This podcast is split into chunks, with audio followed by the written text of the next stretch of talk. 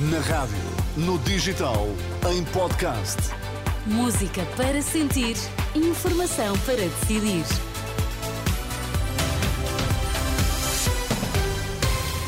O essencial da informação em 3 minutos na Renascença. Para já, os destaques a esta hora. O Ministro da Saúde admite dificuldades nos últimos dias nas urgências hospitalares, mas diz que são habituais nesta época do ano. A linha Saúde 24 registrou um pico de chamadas por causa dos vírus respiratórios. O Ministro da Saúde, Manuel Pizarro, admite dificuldades nesses últimos dias nas urgências hospitalares, mas rejeita aquilo que chama de discurso alarmista por parte dos médicos que dizem estar numa situação de medicina de catástrofe. Manuel Pizarro diz que são dificuldades habituais nesta época do ano. Nós temos dificuldades, essas dificuldades são habituais nesta época do ano, o que não as torna mais aceitáveis, mas são habituais, e vamos vencer essas dificuldades, como sempre, com um grande esforço, com a rede do Serviço Nacional de Saúde. Se é verdade que temos hospitais em Lisboa com tempos de espera muito elevados, eles têm melhorado ao longo do dia, veremos como é que passamos a noite de hoje. Também é verdade que temos outros hospitais que têm dado uma resposta muito pronta.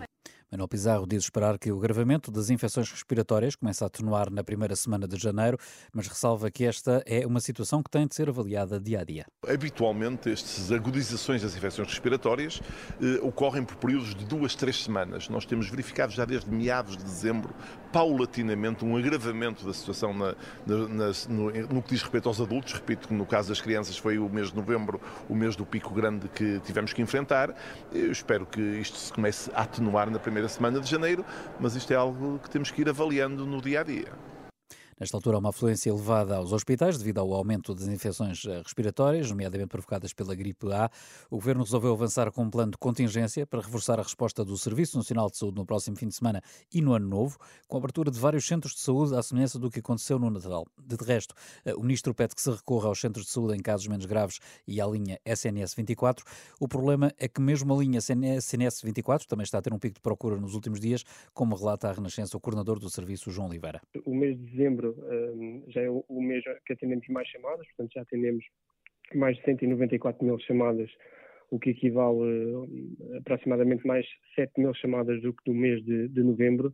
E no dia de ontem nós atendemos mais 4 mil chamadas do que do dia anterior. Portanto, e, e efetivamente foi uma procura uh, muito acentuada relativamente aos, aos, dias anteriores e relativamente à procura que tínhamos tido até na semana anterior um, e o que totalizou ontem mais de 9.500 chamadas uh, atendidas.